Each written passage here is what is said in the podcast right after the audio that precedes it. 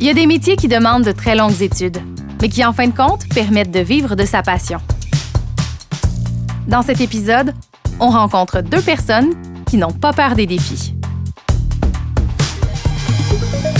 Je suis Valérie Chevalier et voici Futur Proche. Un balado pour t'aider à choisir une carrière qui va te plaire. Une série présentée par Caléido, l'épargne-étude qui fait grandir.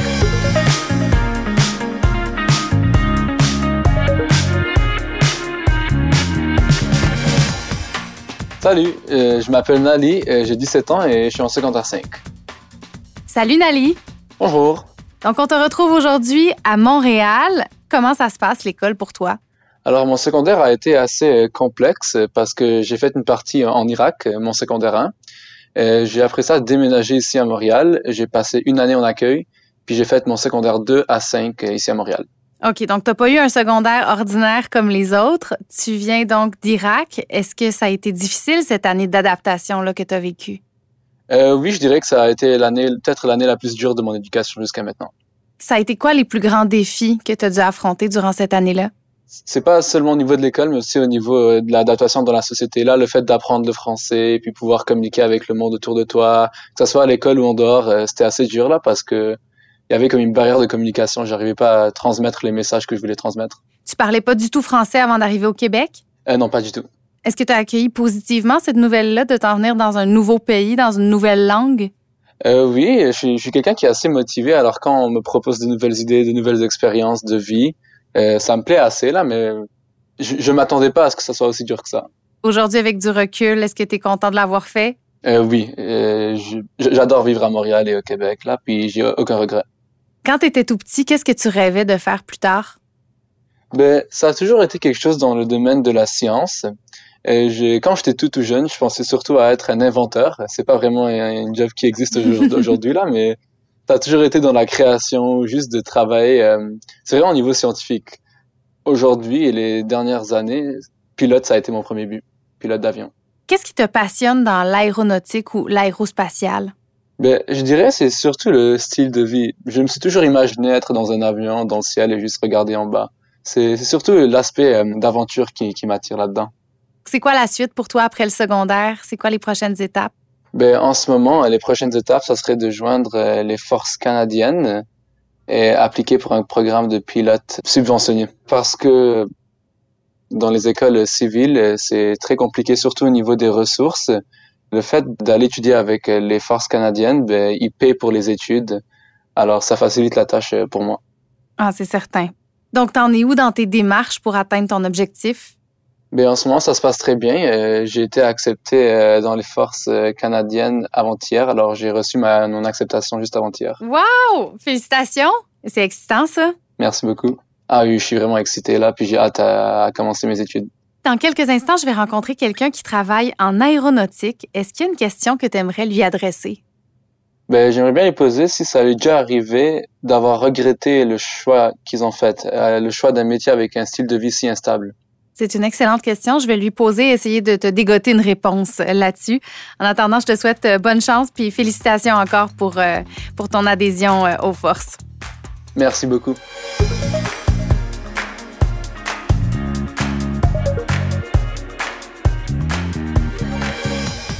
Je suis Nadem Benage et je contribue à sauver des vies du haut désert. Autrement dit, je suis pilote d'avion ambulance. Nadem, bonjour. Bonjour. Merci d'être là aujourd'hui. Là, un pilote d'avion ambulance, qu'est-ce que ça fait exactement? Parce que moi, j'en ai pas rencontré souvent.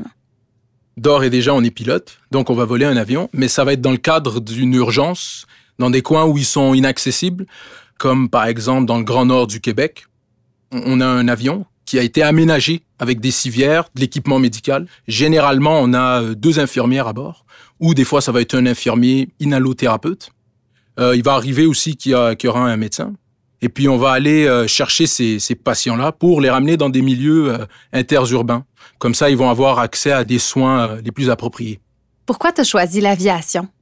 Aussi loin que je me rappelle, j'ai toujours eu une fascination pour ces oiseaux volants ça a toujours été un peu magique de voir un immense objet métallique là, euh, traverser les cieux à des vitesses qui frôlent quasiment la vitesse du son.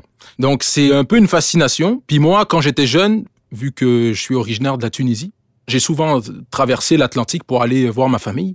Donc j'ai souvent eu affaire et eu une relation intime avec l'aviation. Donc je me suis dit petit à petit, pourquoi pas un jour euh, bah, prendre les commandes d'un de ces avions-là. L'idée au début de devenir pilote n'a pas tout de suite germé. J'ai commencé par vouloir devenir euh, mécanicien d'avion. Et me rapprochant petit à petit des avions, je me suis dit, bon, tant qu'à les réparer, pourquoi pas les, euh, les piloter? Et puis, donc c'est ça, j'ai fini par entamer des études là-dedans. Toi, au cégep, en quoi tu as étudié? Au tout début, je me souviens que j'ai commencé des études en architecture, ce qui a complètement pas rapport avec les études de pilote. Il y a une petite cloche dans ma tête qui est venue me dire que si j'aime les avions, pourquoi pas travailler dans un domaine technique qui était beaucoup plus euh, vers le, monde de l'aviation. Donc euh, j'ai fini par m'inscrire à l'ENA, c'est l'école nationale d'aérotechnique. Tu as changé de cours en plein milieu euh, de ta formation. Et pourquoi j'ai pas été directement pilote? Ben, À cette époque-là, je me souviens que je travaillais comme commis dans une épicerie. Donc, je faisais 10 dollars de l'heure. Et il euh, faut savoir que des études de pilote, ça coûte énormément cher. Donc, si on passe par le domaine privé, ça va tourner aux alentours de 60 000, 70 000 dollars. Wow. Donc, à 10 dollars de l'heure, ça fait quand même beaucoup d'heures. Tu aurais pu entrer euh, en formation autour de tes 40 ans, peut-être. Exactement, c'est ça. Donc, euh, j'ai dû mettre de côté cette idée-là. Il y a aussi une autre cheminement qui va être par le domaine public, donc gouvernemental. Et par là, bah, c'est extrêmement contingenté. Eh bien, n'ayant pas les meilleures notes, ça a toujours été une option que j'ai gardée dans l'ombre. Donc, euh, pour moi, ça devait soit se faire par les forces canadiennes ou par le domaine privé. Le domaine militaire, c'est pas ce qui m'attirait le plus, parce qu'il faut savoir qu'avant de devenir pilote, il faut devenir officier. Donc, il aurait fallu que tu fasses la formation générale de militaire avant de pouvoir faire la spécialité de pilote. Exactement. Et euh, c'est pas vraiment ce qui m'intéressait. Donc, euh, j'avais dans ma ligne de mire le domaine euh, privé. Je m'étais dit que j'allais commencer en tant que technicien euh, d'entretien d'aéronefs et qu'au fur et à mesure du temps, ben, j'aurais peut-être accédé au métier de, aux formations de pilote. Donc, tu gravitais déjà dans cet univers-là au moins. Exactement étant entré après euh, à l'école nationale d'aérotechnique, là j'ai pu me faire des contacts, des gens qui étaient déjà en train de faire leur formation de pilote. Et puis je me suis rendu compte que c'était pas si inaccessible que ça. Il y a des aides au gouvernement, il y a des aides auprès des banques? Je suis allé chercher ces aides-là et j'ai commencé petit à petit à m'investir dans le pilotage. Ça m'a pris autour de 4-5 ans faire ma formation. Les gens qui ont déjà les sous peuvent terminer euh, le cours euh, aussi vite qu'un an, voire deux ans. Qu'est-ce qui a fait que ça t'a pris plus de temps? J'ai fait mon deck en même temps. J'ai fait un deck de technicien d'aéronef en même temps et bien évidemment, ben, il a fallu que je finance ces cours-là. Je travaillais en parallèle. Donc, j'étais pas mal occupé. J'avais l'école de pilotage et en même temps, je travaillais durant la fin de semaine.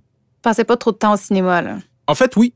Oui? Oui, parce que je suis un grand fan de cinéma. C'est important de se garder de la place pour les passions aussi. Exactement. Tu parles des enjeux financiers reliés aux études, on n'en parle pas toujours. Toi, est-ce que tu as eu l'impression que tu avais un, deuil à faire de cette carrière-là de pilote ou au contraire, tu te disais que un jour, tu allais finir par y aboutir? Je me suis longtemps dit que c'était quelque chose qui m'était pas destiné du fait que j'avais pas les sous ni le, parcours académique. Donc, j'ai mis ça de côté et je me suis dit peut-être qu'un jour, je vais y accéder. Petite anecdote, je me souviens qu'en secondaire 5, j'ai rencontré un conseiller d'orientation je lui ai fait part de mon projet de devenir euh, pilote. Et il m'a dit, je me souviens bien que ça ne serait pas possible et à la place de devenir euh, technicien d'ascenseur. Je ne sais pas si à l'époque c'était en demande d'être technicien à l'ascenseur, mais je me souviens que ça m'a fortement découragé et ça a semé un peu une graine de découragement dans ma volonté de devenir pilote. Je suis conscient que il y a des sphères, des domaines, des, des métiers qui vont paraître austères et isolés pour certains individus, et que certaines personnes vont nous sortir des statistiques venant d'une famille plus aisée ou d'un milieu social plus euh, précis, en fait, ben, ça va être beaucoup plus facile de devenir, euh, je sais pas, médecin, avocat, ministre, peu importe. Eh bien, moi, je pense que ça n'a pas toujours lieu d'être, parce que même si c'est euh, quelque chose qui peut s'avérer scientifique, ben, la science a aucune a rien à nous dire sur notre volonté propre, hein, sur notre détermination. Moi, j'encouragerais les jeunes à essayer, à se lancer dans les trucs à foncer, ne pas se mettre de barrière comme peut-être je l'ai fait au début, et ce qui m'a empêché peut-être de finir pilote un peu plus rapidement. C'est ça, donc il faut juste se lancer, essayer au fur et à mesure, et si ça marche pas, c'est pas grave. Je considère que la vie, c'est un peu comme un, brouillon qu'on mettra jamais au propre. toi, tu es la preuve, tu as fait mentir les statistiques, tu es la preuve que ça se peut. Exactement. Je viens d'une famille, euh, c'est pas la famille la plus riche. Je connais personne dans mon euh, entourage qui est pilote. J'avais probablement pas le profil académique pour devenir pilote non plus. Avec la détermination, c'est une qualité que, que je m'estime, euh, que je suis content d'avoir. Eh ben, j'ai pu sauter à travers les obstacles pour finir effectivement atteindre mon but. Et il n'y a rien d'aussi gratifiant qu'atteindre un but de la sorte.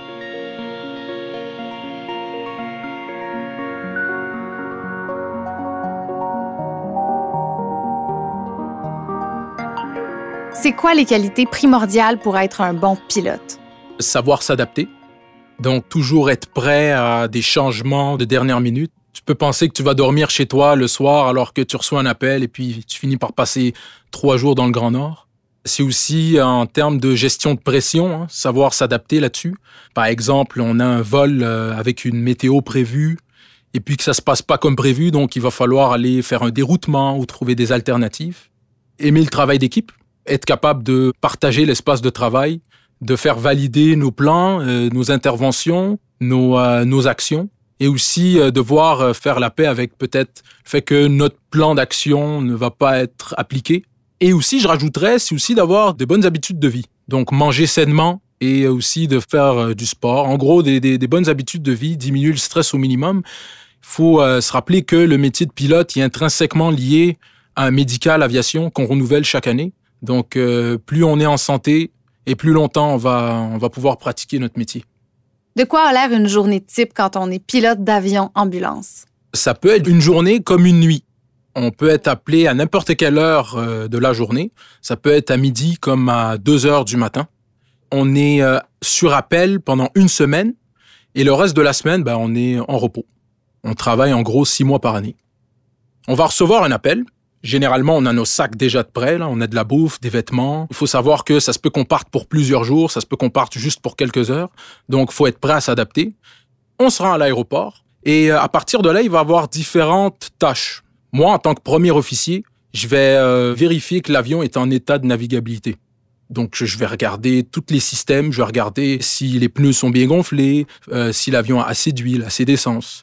Pendant ce temps-là, le commandant, lui, il va s'occuper de toute la dimension euh, papier. Il va s'assurer que toute la documentation nécessaire est prête, est à jour. Et en parallèle, il va avoir aussi l'équipe médicale qui va nous rejoindre, qui eux vont s'occuper de tout ce qui est médical. Regarder le dossier du patient, prendre les médicaments nécessaires. Ils se rencontrent, ils, euh, ils jasent entre eux, ils appellent les médecins aussi. Et puis, une fois tout ça terminé, ce qui dure environ une quinzaine, vingtaine de minutes, on va se rencontrer et on va faire un genre de caucus qu'on appelle un briefing. Et euh, à partir de là, on prend nos affaires et on décolle. Le commandant va faire le premier vol, donc c'est lui qui va piloter. Et moi, je vais m'occuper de tout le reste. Gérer les systèmes, la communication, etc. Et euh, le vol du retour, on va échanger les rôles. On s'échange les rôles à tour de rôle comme ça. On a l'impression que pilote, c'est un travail plutôt solitaire, mais en fait, la vie en communauté est super importante dans ton travail. Oui, surtout dans le mien, à titre de pilote euh, d'évacuation médicale. Donc, il arrive souvent qu'on va être relocalisé dans des maisons. On va vivre en communauté, donc il faut un peu tout partager. Euh, on va faire euh, l'épicerie ensemble, on va souper ensemble, on va dîner ensemble. On part ensemble, donc euh, pour l'émission, on, on, se partage une voiture aussi. L'aspect communautaire est très, très, très ancré dans, dans, dans mon métier, effectivement. Tu voles toutes les deux semaines. Est-ce qu'il y a toujours des choses qui te donnent une poussée d'adrénaline ou qui, qui t'émerveillent? Oui. Moi, à chaque fois que je reçois un appel, je me dis, que je vais prendre les commandes d'un avion qui pèse plusieurs millions de dollars et de traverser le, Québec euh, pour aller sauver quelqu'un. Donc, ça fait un peu super-héros, là. On vole pour aller sauver des gens. Bien évidemment, tout aussi la vue qu'on a sur le Québec, c'est des vues que la majorité des gens n'ont pas accès. On va visiter des, territoires plutôt hostiles. Et euh, c'est sûr que c'est toujours passionnant dans, sur ce cadre. J'ai parlé plutôt à Nali, qui s'intéresse à un parcours en aéronautique au sein des forces canadiennes, qui avait une question pour toi. Est-ce que ça t'est déjà arrivé d'avoir regretté de choisir un métier qui vient avec un style de vie instable? C'est sûr que euh, c'est pas toujours tout rose. Donc, euh, il va y avoir des fois où euh, ça, ça se passera pas comme prévu. Donc, on va devoir manquer des fêtes de famille, des fins de semaine où on sera pas là. Il faut juste garder à l'esprit que, en règle générale, en majorité du temps, avoir euh, être enthousiaste et aimer ce qu'on fait. Et dans ce cas-là, bah, ces moments d'embûche-là, bah, ils risquent d'être euh, présents le moins possible. Donc, c'est important de connaître toutes les facettes d'un travail avant de, de se lancer là-dedans pour être sûr de son choix, en fait. Exactement, c'est ça. Il va vraiment falloir faire le maximum euh, de recherche, s'intéresser au métier de manière exhaustive, aller demander, aller voir des gens qui pratiquent le même métier depuis des années, poser leur des questions, ne pas juste euh, s'attacher à notre passion, même si ça peut être le moteur en fait de notre détermination. Merci beaucoup Nadem. Ce fut un plaisir, merci à toi.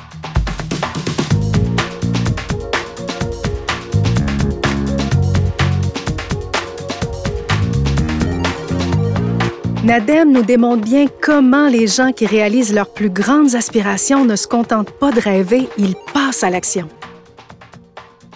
José, dans ta carrière de conseillère en orientation, tu as vu passer des jeunes qui savaient où ils s'en allaient. Comment on fait pour concrétiser son rêve? Mais ben, il faut envisager ça un peu comme une aventure. Hein. Prenons l'exemple d'un navigateur. Euh, il rêve d'une destination, il y croit, il en parle avec conviction, enthousiasme. Mais s'il veut réussir sa traversée, là, avant de se lancer, il y a tout un travail de réflexion, de planification et de préparation à faire. Une fois que tout le travail de planification est fait, c'est quoi la suite? Bien après, il faut se lancer, il hein. faut hisser les voiles, puis des fois, ben ça va bien, ça se déroule exactement comme on l'avait planifié, mais plus souvent qu'autrement, ben il y a des imprévus, puis des fois c'est difficile. Euh, mais dans ces moments-là, ben c'est important de rester optimiste. C'est important aussi de se féliciter du chemin qu'on a parcouru. Euh, faut rester quand même motivé, puis pas perdre le cap non plus sur sa destination. Nadem nous a parlé du côté contingenté de certaines formations, des notes à avoir pour être accepté dans certains programmes où parfois les places sont limitées. Un jeune doit tenir compte de quoi exactement? Il existe ce qu'on appelle la cote d'admission collégiale. C'est en quelque sorte une moyenne de tes résultats académiques de secondaire 4, 5. Puis selon le programme, selon le cégep, il y a certains cours qui ont plus de poids que d'autres. Puis il faut savoir qu'il euh, n'y a pas que les notes qui comptent. Il y a d'autres critères de sélection aussi qui peuvent s'ajouter, comme des tests physiques, des entrevues. On peut te demander des lettres de recommandation aussi. Euh, mais toute cette information-là est accessible pour les jeunes. C'est juste bien important de s'informer à l'avance pour te préparer au processus de sélection. C'est important de garder en tête qu'il euh, y a plusieurs alternatives qui peuvent te permettre d'avoir accès à ton programme d'une façon détournée ou différente aussi. On peut envisager un programme alternatif en attendant. Au collégial, on appelle ça notamment euh, tremplin deck, par exemple. Puis si tu es débousselé dans tout ça, là, ben, tu peux te tourner vers des gens au collégial qui peuvent t'accompagner pour analyser ton dossier académique puis te conseiller dans ton projet d'études. Le financement des études, c'est un élément majeur pour réaliser son projet. Si on est confronté à des ressources limitées, c'est quoi nos options? Bien, ce qui distingue beaucoup le privé du public, c'est notamment les frais de scolarité. Euh, si on a des économies ou placements d'études, bien, il faut savoir qu'il y a quand même du financement complémentaire qui existe, comme des bourses de rendement, l'aide financière aux études, des prêts des institutions bancaires. La formation, l'éducation doit être vue comme un investissement et non pas comme une dépense. Investir dans ses études, c'est rentable. J'aimerais par ailleurs apporter une petite nuance sur le financement des études qui est offert gratuitement par les forces canadiennes. C'est vrai que ça peut être alléchant, puis oui, c'est une option, mais faut savoir que la vie militaire, c'est un monde à part de la vie civile. Si on est engagé dans les forces canadiennes, on signe un contrat qui exige d'y rester pendant X nombre d'années avant de pouvoir retourner à la vie civile. C'est donc primordial de contacter les recruteurs pour comprendre dans quoi on s'embarque. On comprend bien qu'une carrière militaire, ça s'adresse pas à tout le monde, mais si on aime l'aventure, l'adrénaline, qu'on veut faire la différence, avoir un métier qui sort de l'ordinaire, quels sont les secteurs vers lesquels on peut se diriger? Ah, je pense, euh, par exemple, à l'univers de la navigation.